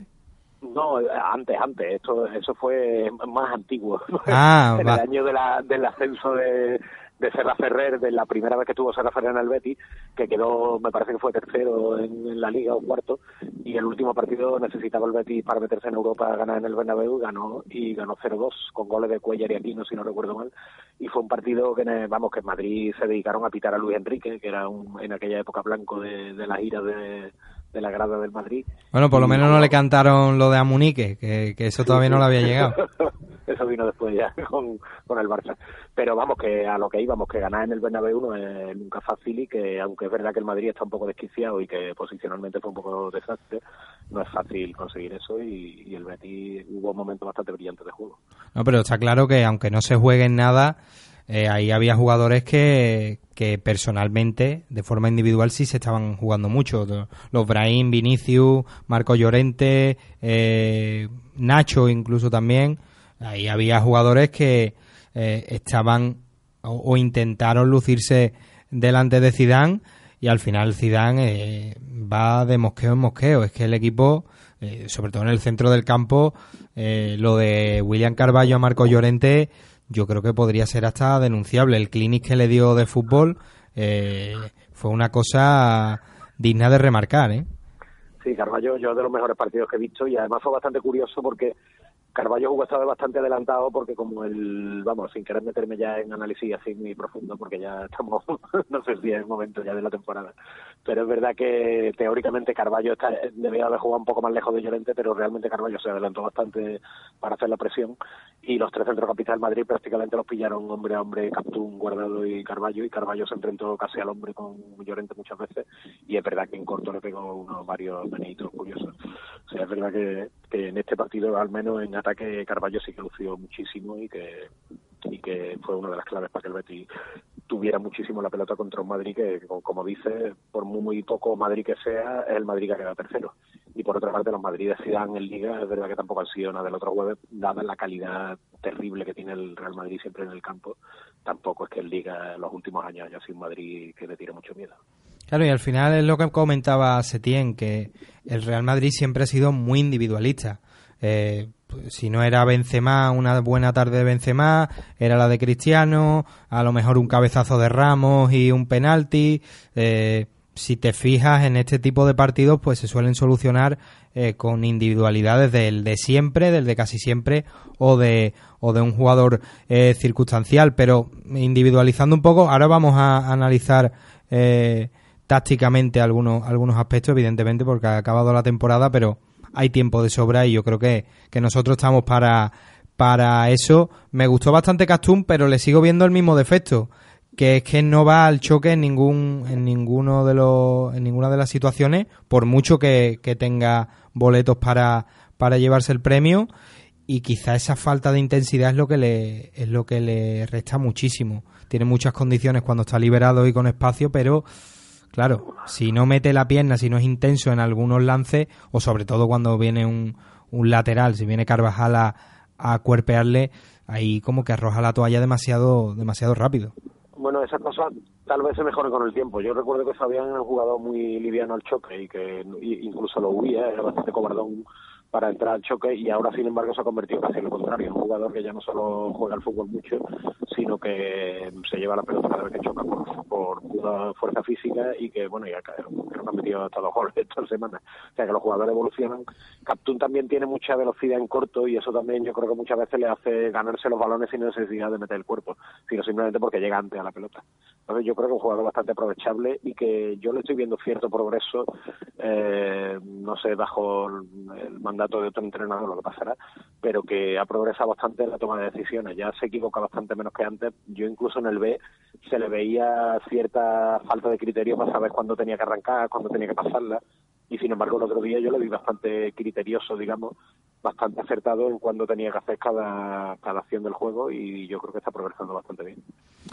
Y el que parece que no progresa, mm, vamos a seguir con, con pinceladas individuales, individuales perdón, eh, es Francis. Mm, lo vi bastante mal. Eh, creo que no dio, mm, que no hizo nada a derechas con, con balón y luego en defensa sí que sufrió un poquito menos, pero, pero en ataque ya no es solo que no encare ni, ni desborde como, como lo hace Junior, que al final es punto y aparte, pero con el balón eh, hay pocas veces que tome la decisión correcta o por lo menos que dé un pase a derecha, aunque sea de, de seguridad, como se suele decir. Sí, vamos, incluso cometió un error bastante grosero que fue la jugada más clara del Madrid por un despeje que no solo lo orientó mal porque no se entiende muy bien que se despeje hacia el centro en una jugada como esa, sino que encima se lo dio encima. Eh, yo, la verdad es que Francis, vamos, no me gusta criticar a los entrenadores por el, porque yo creo que eso es una cosa muy fácil y, y los entrenadores cuando ponen a un jugador tienen sus razones, pero no me gusta, digo, crítica a los jugadores como a los entrenadores perdón como meros alineadores o sea es muy fácil muy de barra de bar decir es que tiene que jugar Bello o tiene que jugar Francia o tiene que jugar el otro o el de la moto pero es verdad que en este caso particular parece que hay casi unanimidad y que yo a mí hay una cosa que me llama mucho la atención que es que jugadores como Francia y Junior juegan en posiciones simétricas cuando las condiciones que tienen uno y otro son tan radicalmente diferentes. Y Francia el hombre cuando juega en banda, que es donde está jugando siempre, creo que no tiene condiciones físicas para jugar ahí. Está constantemente en, eh, obligado a jugar uno contra uno, tanto en ataque como en defensa, y claro, en ataque no amenaza nunca. El defensa al que encara nunca siente que se le pueda ir Francia. Entonces, claro, para, para un defensa así es muy fácil encimarlo, obligarlo a soltar el balón y entonces la jugada no progresa y vamos, ahora hablaremos, pero te vas a lo contrario y el defensa que le toca a Junior y que lo encara Junior está rezando para que Junior suelte la pelota, entonces le recula a todo lo que haga falta con tal de que Junior no, no le busque la espalda, entonces claro, yo creo que Francis si puede jugar de algo, no es, podría ser, creo yo, ¿eh? En una posición parecida a la de Guardado, en una posición de asociación, porque eso sí lo hace bien, en jugadores que en posiciones interiores se busca bien la vida, busca la salida de la jugada bien, se orienta bien, pero cuando tiene que jugar en banda yo no le veo condiciones físicas para jugar ahí, ni, ni ahora ni nunca. Y para terminar un poco eh, individualizando eh, en cuanto a los jugadores que, que disputaron minutos en el Bernabéu, eh, hay que irse a los delanteros. Marcó el delantero que, que había tenido una temporada mala y otro que más o menos se le, se le fichó para eso, pero ni mucho menos ha demostrado ser delantero. Al final, eh, lo comentábamos con, lo, lo comentaba con David, que el, el gol de GC es de empujarla, pero también eh, para poder empujarla hay que hacer varias cosas antes y eso sí que sí que lo hizo bien. Es, es paradójico que GC se despida del Real Betis marcándole un gol al Real Madrid que bueno le, le recibió con, con aplauso, pero es cierto que, en la grada se hablaba de, bueno, aquí está ese que no le, ha, no le ha marcado a nadie, salvo al Celta, y a ver qué es lo que, es lo que vemos, pero es que mm, con un poquito más de, mordiente se le habría metido un par de goles más al, al Real Madrid, porque es que el Real Betis iba a, a seguir anotando, lo que pasa es que quizás no con tanta convicción que, que cuando iba 0-0 o incluso 1-0. Bueno, yo de todas formas, hombre, en esa jugada en particular es verdad que hay que saber desmarcarse y moverse, pero casi todo el mérito fue de Junior, obviamente. Y CC, pues vamos a ser realistas. Hombre, él venía para jugar en otra posición, no la de delantero, eso también es evidente. Venía a jugar de lo mismo que Inui y también venía a aportar desde la posición de extremo pues sus cinco o seis golitos, siete, lo que fuera, y como lo está aportando los Celso, como lo ha aportado Joaquín, que hay que recordar lo que ha jugado también en posiciones exteriores, sin embargo ha metido muchos goles para sobre todo para la edad que tiene, y sin embargo GC, que se supone que está en plenitud o debería estar en plenitud física, porque además el hombre se lo ha currado, pues la verdad es que no ha sido capaz de, ni de delantero, ni de extremo, ni de nada, ha sido capaz de aportar la cuota de goles que debería. Y el mismo caso ha sucedido con Loren, que el otro día sí es verdad que hizo un buen desmarque, Nacho no fue capaz de verle la matrícula en esa jugada. Pero bueno, eh, ahora a esta altura de temporada es una vida decir que, que ahí se le ha desangrado la temporada al Betis, con unos delanteros que han tenido a su manera cada uno y tal vez con la excepción de Sergio León, que no ha tenido apenas minutos, pero el resto sí ha tenido oportunidades de sobra para, para haber puesto al equipo en otro lugar y el caso es que por ahí se nos han ido 15 goles que han podido ser decisivos para la temporada. David. Bueno, comentarle que, que el Betis vuelve, ¿no? Otra vez a la defensa de contra centrales de dos carrileros, que ya lo hizo el partido anterior eh, que cuando cambió el sistema y mejoró. No sé si cómo, cómo viste que se vuelva otra vez a esa defensa, ¿no? a ese tipo de, de esquema. Yo creo que en este caso a mí me da la... Yo creo que ya, aunque sea un poco tarde, me parece que ya le he pillado el tranquillo a Setién de, de, y a Sarabia de por qué eligen los esquemas de juego. Y cuando el equipo contrario lo que quiere es tener el balón, ellos generalmente lo que han hecho es, digamos, clonar eh, un poco el o hacer una, una imagen en espejo del esquema del rival para, para emparejar hombre a hombre. Entonces, como el Madrid jugaba con cuatro defensas, tres mediocampistas y tres y tres delanteros, pues el Betis lo que hizo fue los tres delanteros los marcaban directamente casi mano a mano. A Brahim lo marcaba a Bartra, a Fedal estaba más o menos encima de Benzema, Mandy con, con este, con Vinicius. Los tres mediocampistas del Madrid, que eran eh, Fede Valverde, eh, Llorente y Modric, que estaban cogidos por Carballo, Cap- Captún y Guardado. Los dos carrileros, los, a Carvajal y a, y a Marcelo, los cogían Francis y Junior. En fin, que era un poco una manera de, de casi encimar de uno en uno al rival. Entonces el Betis, claro, efectivamente quedó con, con una de- o volvió a la defensa de tres y la verdad es que funcionó bastante bien la cosa. Vamos, en defensa el Betis es que casi hasta el minuto 60 por lo menos jugó casi casi mano a mano en todo el campo contra el Madrid, como hizo en Barcelona, por ejemplo. Bueno, y ya no sé si tienes algún apunte más táctico, eh, te puedes explayar porque nos queda media hora y cuando eh, cortemos contigo vamos aquí a divagar sobre entrenadores, jugadores, el porqué de, de, haber echado a Setién cuando yo, mm, además lo comenté abiertamente cuando acabó el partido, pensaba que, que esa victoria eh, digamos que era el pasaporte hacia, hacia la continuidad de, de Quique Setién por lo que se había conseguido y, y porque, hombre, es que al final le está ganando al Real Madrid y bueno, que sí, que nos quedamos, eh, en su momento era la victoria que le ganamos al Chelsea y ahora parece que, que va a ser lo mismo, pero es que se, se le ha ganado al Barça, se le ha ganado al Real Madrid y, y se ha hecho una temporada que más o menos se tiene que considerar eh, decente, pero no le ha servido, no le ha servido. Han, han echado a Quique Setién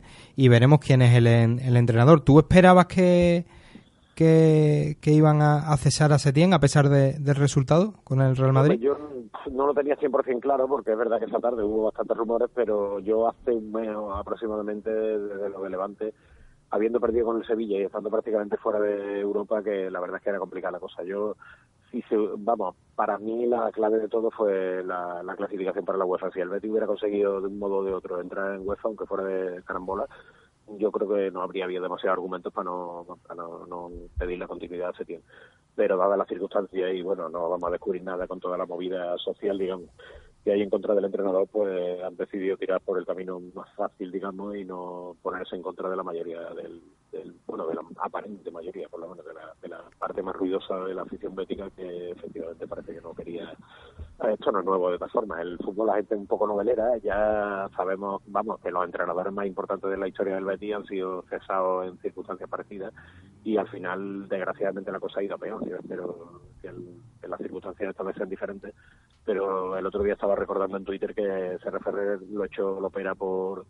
Bueno, yo creo que ya hablamos del tema. Lo echó Lopera por hacer una mala temporada cuando estuvo jugando Champions y el, y el resultado de Serra Ferrer fue que el Betis eh, acabó tonteando con el descenso dos años más y acabó bajando. Y con Pepe Mel tampoco vamos a recordarlo. Pero bueno, esperemos que las cosas sean distintas esta vez y que el que venga, sea quien sea, mejore hace tiempo. Yo no lo veo fácil. Está, claro que, que la esperanza reside, eh, eh, citando también esos dos casos que comenta, en que la plantilla es bastante mejor. En, e- en aquel momento encarar la Champions fichando jugadores que no los conocía nadie. Miguel Ángel. Claro, pe- pero es que Miguel Ángel era de lo mejorcito y se lesionó de gravedad en aquellas dos lesiones claves, se lesionó Miguel Ángel y Ricardo Oliveira los dos, sí, y se acabó. Eh, De tal manera, yo, vamos, y ahora que tenemos tiempo, yo es que casi querría hacer un monográfico sobre la calidad de la plantilla del Betis y la y las expectativas exageradas que nos hemos hecho los béticos. dale, dale, dale porque porque Le, le ha dado él mucha caña esta en Twitter, ¿eh? detrás de- es que detrás de la detrás del monográfico de Juan Ramón yo creo que va a haber alguna llamada, fíjate lo que te digo, así que procede. Sí. Yo lo que me gustaría es que con datos objetivos se, se midieran las cosas que se están diciendo y que las sensaciones están muy bonitas, pero que primero hay que ver la carrera, y esto ya lo hemos tocado levemente en algún programa, hay que ver la carrera que han tenido los jugadores eh, antes y la que puedan tener después del Betis y lo que están haciendo en el Betis. Y vamos a ver si los jugadores que tenemos ahora mismo son mejores que los que teníamos antes también. Y, o sea, hay que hacer una, digamos, una evaluación objetiva de lo que se tiene y no guiarse por sensaciones, que las sensaciones cada uno tiene la suya y cada, cada uno su novia le parece la más guapa. Pero hay que ver si realmente eso responde a realidades. Y en segundo lugar, hay que ver eh, si parte de, la, de las buenas sensaciones que dan algunos jugadores no será tal vez culpa de un entrenador llamado Quique Setién, porque es verdad que se ha inventado a jugadores prácticamente de la nada como Junior que estaba ya bastante crecidito y estaba en el Betis B y ahora resulta que seguramente se le venda por una millonada. Del mismo modo, ya lo hemos contado que Fabián estaba a punto de salir por la puerta de atrás para una segunda cesión y al año lo estaba vendiendo el Betis por no sé si 30 millones de euros. Entonces yo creo que el, estado de optimismo generalizado sobre la calidad de la plantilla del Betis y que con cualquier entrenador se va, nos vamos a convertir en un equipo de champion creo que no responde a la realidad. Y en tercer lugar creo que habría que hacer una reflexión, podemos hacerla toda junta, sobre lo que se ha ido del Betis y si realmente el Betis tiene más calidad en determinados puestos de la que tenía hace un par de años. Yo el otro día me encontré un partido de hace dos añitos solo, de un, Sevilla 4 Betis 0, en el que había jugadores en el campo como Adán, Rubén Castro, Ceballos, Fabián, que a mí, sin- sinceramente, me parece que serían habrían sido titulares en el Betis de este año perfectamente. Entonces, tengo mi duda de que este Betis sea superior, no ya muy superior, sino siquiera superior al Betis de hace un par de años, hombre por hombre. Y quien quiera que me lo demuestre. Hombre, es que, es que son, son palabras duras y son palabras que al final eh, está- eh, es que están muy lejos de lo que es el discurso general en el beticismo. Eh, Al final todo se... res- eh, eh, el discurso general parte de, teorías muy simplistas. Hay que... Bueno, se hace una plantilla buena y se va a Europa. Se, se tienen que poner las pilas, tienen que fichar cuatro jugadores y se, se las semifinales de Copa del Rey, pues bueno, esto es un, un camino de rosas porque esto se puede conseguir perfectamente. Este jugador tal, este entrenador no vale. Yo creo que hay vida más allá de Setién, evidentemente, y si no lo Ah, hubiera, demostraría que el club eh, es bastante mediocre. Si, si depende de un, de un entrenador, por muy bueno que sea, o por, o por muchas cosas que haya hecho, demostraría que hay, que hay una dependencia hacia una persona y, y eso demostraría No, eso no. mediocridad. Dicho esto, me quedo contigo de que, de que está claro que Setién ha eh, mejorado muchísimo e incluso, como bien comenta, se ha inventado jugadores. La entrevista de- eh, que, ha, que, ha que ha hecho con, con los compañeros de marca hablaba también de otro caso, Loren Morón. Eh, Sí, de Loren decía que lo iban a ceder al Zaragoza y él coge y dice, bueno, vamos a quedárnoslo y a ver qué es lo que hacemos. Mm, nadie esperaba que, que fuera a promocionar y ni mucho menos que fuera a debutar en el primer partido y te meta dos goles, Hombre. incluso meter tres. Entonces, claro, es que es lo que tú comentas. Yo creo que le hizo un poco la fuerza aquello, porque en realidad tengo mi- mis informaciones de que en realidad se tiene que el mercado invierno hubiera estado encantado con que le hubieran traído un delantero. Pero es verdad que se olvida muy muy rápido, primero que el Betis no solo ha fichado jugadores, sino que también ha vendido jugadores. Y que es muy fácil decir que, que, que ha fichado Carballo, que es el centrocampista más caro de la, de la historia y no sé cuántas cosas más. Pero es que el Betis el año el verano que viene Setién pierde a Ceballos, el verano que se queda Setién pierde a Fabián y el Betis también ha perdido a un delantero histórico como Rubén Castro y no ha traído reemplazos de por lo menos del mismo precio o de la misma calidad de, esos jugadores. Y luego yo sobre todo impugno en la carrera que tengan lo, que hayan tenido los jugadores que han venido a cierta edad, porque es discutible lo que puedan hacer en el futuro los Celso y Junior, por ejemplo, que me parecen dos jugadores de mucha valía y que vale, que yo ahí puedo estar de acuerdo en que son jugadores que probablemente tengan una categoría de mucho valor pero yo tengo mis dudas, o sea, no tengo mis dudas. Quiero que alguien me demuestre por qué Canales, Carballo o Sidney o Mandy son jugadores de primer nivel, porque lo cierto es que fuera del Betis, a la edad que tienen, nunca lo han demostrado. Entonces, yo creo que son jugadores que se tienen a sabido potenciar.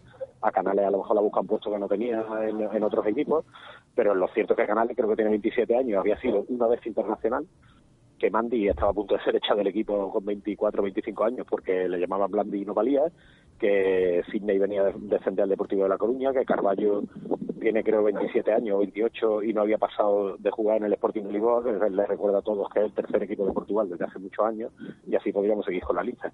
Entonces, pretender que el Betis tiene un equipo poco menos que meterse en Champions seguro, cuando en realidad son jugadores que nunca han estado al nivel de, de las Champions, me parece un poco absurdo y creo que ahí hemos nos hemos equivocado y se siguen equivocando bastante los médicos con un optimismo que me parece injustificado directamente. Claro, es que se valora, se valora poco lo que se consigue y se, y se carga muchísimo con lo que se, en lo que se fracasa. Porque, claro, si tú ves la línea que ha seguido el Real Betis, eh, tienes motivos para pensar que este proyecto puede dar más de sí con el mismo entrenador. Pero claro, si te quedas con el último fracaso, pues tienes que tirar por la borda todo. Entonces hay que, hay que buscar un punto medio que con, con la afición como estaba es imposible. De hecho, que, que el propio Setien confiese que él se veía con fuerzas, pero ya llegó un momento en el que la situación era insostenible, pues da un poco que pensar. Yo te leí en el, en el grupo que tenemos de beticismo hablar sobre los fichajes. Debe ser duro encarar un mercado en el que tú quieras un delantero o se vea eh, a todas luces que lo necesita y te traigan jugadores en otros puestos, porque la Ines ilusiona, pero el Real Betis lo que necesitaba era un, un 9 de ciertas garantías o de cierto peso. Y en otros mercados ha pasado ha pasado lo mismo. Y ya si encima eh, no traes uno sino que quitas a, a otro. Único claro Sí, pues. yo, yo creo que hacía verano ya, vamos, desde la desde el invierno pasado, no solo este, desde la aparición de Loren, realmente el Betis lo, que parecía lógico es que hubiera tenido algún nueve de más de más categoría porque también volvemos a lo mismo. Sergio León es un jugador que bueno que ha tenido sus buenos momentos pero que, tiene 29 años y que lo más que ha hecho es jugar en el Betis el año pasado porque él venía de, también de mandar segunda a los Asuna y, bastante holgadamente. Entonces yo creo que los Béticos han tenido una expectativa con ciertos jugadores que no pretendo decir con eso salvarle a, a los defectos que ha tenido, porque Setién también tiene sus defectos importantes, yo eso no, me importa decirlo, pero que es evidente que, el equipo tenía carencia en ciertas posiciones que eran detectables además, porque en ataque lo llevamos diciendo todo el año, que el equipo era un melón por calar, no sabíamos lo que iba a salir, y las cosas han salido mal en esos puestos y que en el resto de los puestos tampoco el Betis tenía un equipo para salirse de la tabla. Otro Valle habría cantado si hubiera traído un delantero bueno y hubiera mantenido a Ceballos o a Fabián en la plantilla, pero el caso es que no es así. Entonces no veo no veía ya razones para que con un Joaquín de 37 años, con un guardado que tampoco está ya en plenitud física y que tampoco ha sido ningún jugador de, de, de nivel champion nunca, que pretendes con estos mimbres que el Betis se paseara por la Liga Española, pues yo creo que es una cosa bastante, digamos, temeraria y propia de gente que no conoce bien los mercados del fútbol, que se cree que el resto de los equipos se chupan el dedo y que el Atlético de Bilbao tiene nada más que jugadores de medio pelo.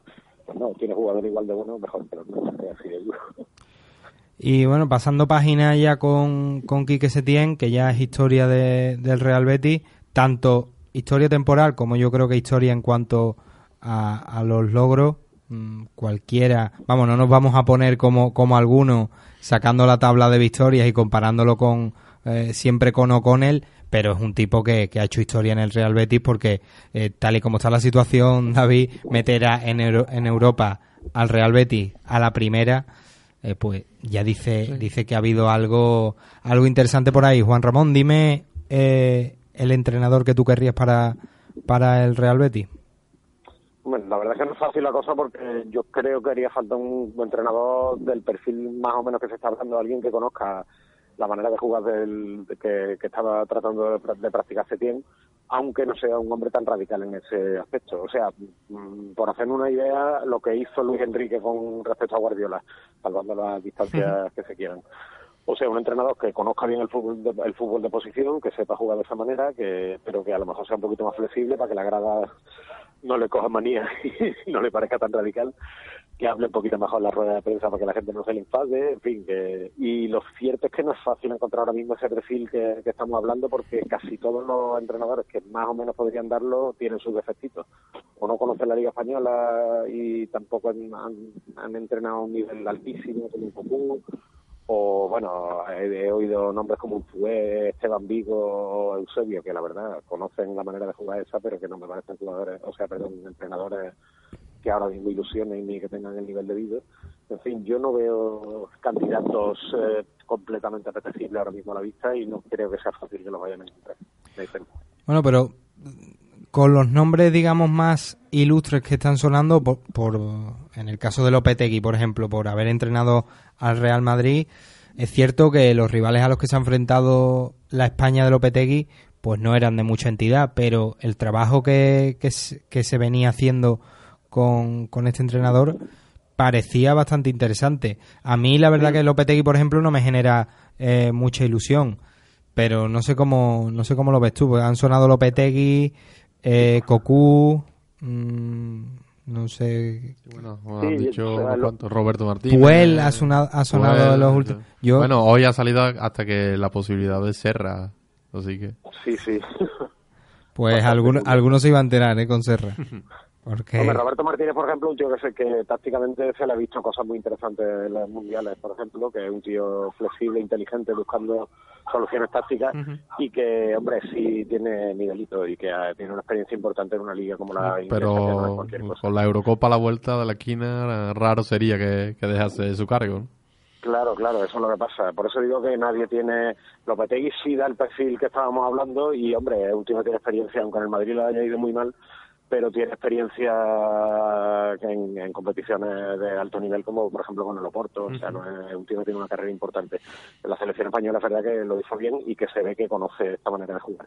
Para mí tiene un defecto grave que, que es algo casi personal que tengo contra él, que es la traición a la patria que hizo cuando- en los días previos al Mundial, que hace que le haya cogido manía personal. traidor, Pero- felonía, felonía, Juan Ramón. No, hombre, a mí me parece una cosa feísima porque, vamos, a mí las patrias nada más que me sirven para los mundiales y para la Eurocopa y, claro, me fastidió el plan. Pero es verdad que por lo demás sí es un hombre que tiene conocimientos, creo que suficientes para, para el puesto que se, le, que se le exige y que da el perfil que se está buscando. Hombre, por lo menos ya si lo contratamos a España no se va a ir otra vez. Es. Salvo que vuelva a Villar o alguno de estos, a España, España ya no la va a pisar eh, de nuevo. Pero a mí hay un defecto que, que no, no es futbolístico ni, ni nada de eso. Pero en el Real Madrid, si tú ves, si tú ves la, la etapa, la breve etapa de Lopetegui, las ruedas de prensa eran, eh, o sea, si con Setién se le criticaba la poca autocrítica, lo de Lopetegui era ya escandaloso, porque no había Pero ni más- un partido que no hicieran, que no hicieran bueno. De todas maneras, Lopetegui es verdad que mirando ciertas tablitas como los por G, estos famosos de tiros a puerta, ya sé que esas cosas hay que darle una importancia relativa, pero sí, pero es verdad que a, a- a medio plazo, en 10, 15 partidos, sí te puede pasar que, la, que realmente tengas mala suerte y curiosamente eh, los datos parece que dicen que el Madrid de Lopetegui realmente tuvo mala suerte. O sea, Lopetegui es verdad que evidentemente no tuvo una etapa brillante en el Madrid, ni la empezó con buen pie ni la acabó, pero es verdad también que, que en ciertos partidos importantes tuvo la fortuna no le sonrió y que pudo hacer bastante, vamos, que simplemente con que la pelota hubiera entrado en tres o cuatro partidos decisivos, a lo mejor estaríamos hablando de otra cosa en el caso de Lopetegui. Sé que es un, vamos, que es un argumento que parece poco sólido, pero cuando lo sostienen los datos estadísticos creo que también hay que mirarlo un poquito. Igual que Solskjaer en el en el Man United, los primeros 15 partidos le entraba la pelota hasta dándole con el culo y luego se le acabó. claro. Bueno, pues veremos qué, qué entrenador llega al Real Betis y qué, y qué es lo que ocurre. Eh, lo hablábamos en, en el grupo. Eh, había que extorsionar, lo dijo, lo dijo nuestro compañero Antonio Durán, que, que la verdad que es un tipo eh, súper elocuente, que había que extorsionar a quien fuera para traer a Roberto Martínez.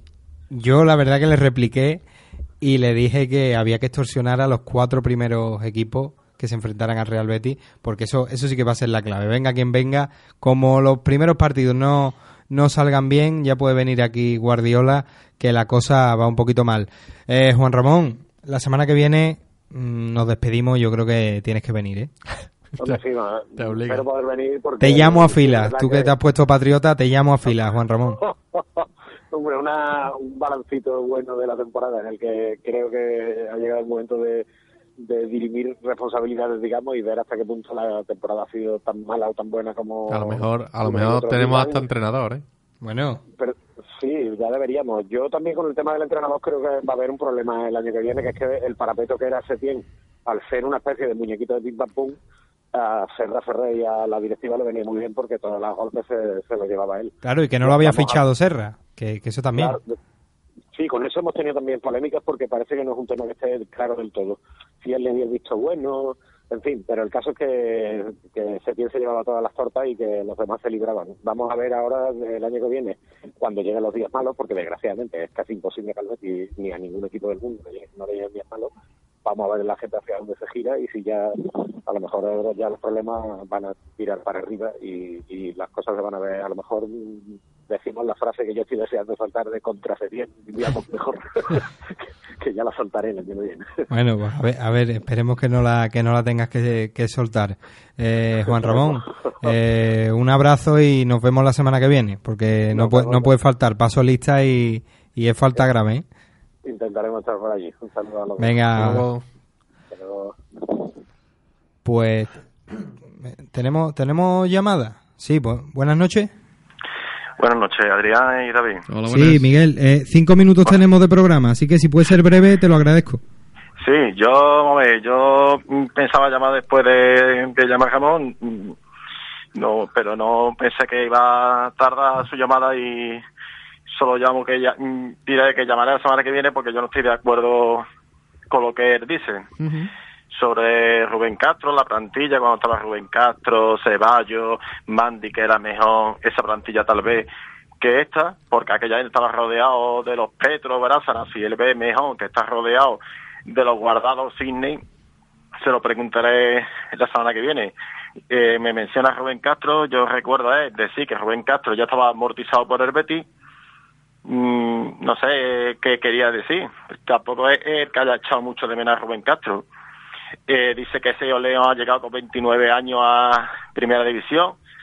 Veamos a, a Getafe con, con Aje o con Mata.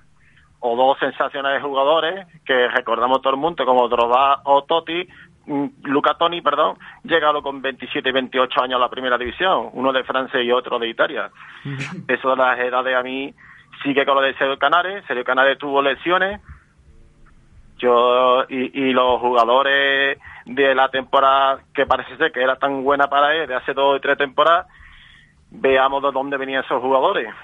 Por lo menos estos vienen del PSG, del Barcelona y de buenos equipos. Aquellos venían de equipos bastante peores. Es que yo creo que no es que no hay punto de comparación. Esperamos, eso lo preguntaré la semana la semana que viene. Claro que sí, Miguel. La semana que viene le, le preguntas porque va a estar aquí eh, en el estudio y, le, y podrás llamar y, y preguntarle. Un abrazo, Miguel. Bueno, un abrazo y me alegro de que se vaya, que se vaya aquí, que sería. ¿eh? Sí, hombre, ya- ya ya- faltaría más, faltaría más. Nosotros sabíamos Bueno. que, que te ibas a alegrar. Venga, un saludo. Un saludo, buenas noches. Bueno, eh, es que no fallo. claro, claro, es que no fallo, es que se, es que se veía venir, es que se pagaba, se- es que cuota, cuota. Estaba, era fácil acertar. Ah, mira, otra, otra que era fácil. Eh, mi tocayo Adrián López, opción a coste cero para el Real Betis. Qué pena de carrera, ¿eh? porque es que Adrián a mí me gustaba muchísimo. Yo recuerdo que, que viví aquella, no sé qué, qué eliminatoria era, Fútbol Club Barcelona Atlético Madrid, aquella que marcó Diego en el Camp Nou y después pasaron y el partido de, de Adrián fue espectacular. Pero mm, grandes detalles, pero, pero poco más la carrera de, de Adrián que no me disgustaría, las cosas como son. Lo que pasa es que habría que fichar algo eh, de mayor empaque. Eh, quedan dos minutos, no se puede hacer ya posible resultado, que tanto me gusta a mí, David, pero tienes que mojarte. Un, un entrenador que te guste y que crees que, que es asequible para el Real Betis. Es que no, no sabría decirte, ¿eh? De ¿No verdad. te gusta ninguno? No es que no me guste, es que quizás no los conozco como en profundidad y, y Bueno, el Betis eso- es otro mundo, pero un a, a mí Sí, a- pero por perfil, pues me gustaría que sea algo parecido a lo que se tiene en estilo y me gustaría, por supuesto, que fuese español porque al final te saltas o, o que tenga experiencia, ¿no? En, en la liga ya te saltas un, un escalón por, por descubrir no sé, hoy ha sonado mm, Cloud Pudel, Pudel, perdón. Puel, sí, sí, Puel. vamos, de- que no lo conozco de nada. Bueno, ha entrenado en Francia muchos Sí, años, ha entrenado en el Southampton, en Leicester, que sí, que tiene una buena carrera, pero quizás no se adapta a lo que necesita el Betis hoy por hoy, ¿no? Ah, desde luego que no. Entonces le- habéis hablado de Lopetegui, me, me, sí, por ese, por ese camino sí que un poquito más de acuerdo, pero es una papeleta grande la que tiene ahora, ahora mismo eh, el director deportivo, eh, los presidentes y vicepresidentes, elegir ahora es difícil y esperemos que acierten, porque al final el proyecto, queramos o no, estaba creciendo, el Betis eh, seguía eh, tenía ya una identidad montada, tenía su estilo propio, jugadores convencidos de lo que hacían, unos más, unos menos, pero, pero el, el equipo estaba creciendo, creo que el club estaba creciendo y ahora es importante acertar porque tirar por la borda dos años, dos buenos años, eh, creo que, que puede ser perjudicial, ¿no? Eres- eh, se nota que, que has sido entrenador. No te, has, no te has enfrentado a ruedas de prensa, pero lo has... Lo he toreado. Sí, sí, has toreado No, bien. pero es eh. verdad, es que no, no, no conozco a ningún entrenador eh, en profundidad como para decirte. pues, No, pero aquí en esta ciudad eh, eh, no hace falta conocer, David. Dame un nombre, si es que es lo que yo quiero, que me des un nombre. que no, no sabría decirte. ¿No te eh, gusta? Los que me gustan están cogidos, ¿eh? Yo, que, yo quiero a Javi Gracia. Sé que Por cuesta ejemplo. muy caro, pero sé que, sé que se le puede liberar. Lo que pasa es que es muy caro. Ese era, creo que ha sido el, el hombre, el Uf. nombre más usado, eh, tanto, creo que también por los, por los vecinos sevillistas, tengo conocidos que ese, ese último verano que no estaba ni Sevilla ni Betis con entrenador claro, mucha gente quería, quería Javi Gracia. Bueno, lo, lo vimos en Málaga, nos encantó mucho, eh, esperemos que lo volvamos a ver. Este año en Watford, eh, temporadón, eh, ha ganado, ha sacado muchos puntos contra equipos grandes también y ha llegado al final de la F Cup que, que la ha perdido porque el City está imparable. Pero bueno, una, una muy buena temporada. Pues veremos, veremos cuál es el entrenador. Esperemos comentarlo la semana que viene. Nosotros nos tenemos que, que despedir.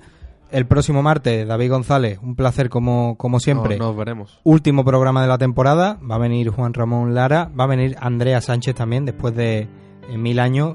Le preguntaremos sé cómo está, si, si no hay ninguna anomalía, si no, porque lo mismo tiene ha tenido Algo, un niño o algo, Algo. se ha casado o algo de eso. Y sin más nos despedimos hasta el próximo martes con un poquito más de, de Betty, que será la última hora y media de, de la temporada. Hasta el próximo martes. Adiós.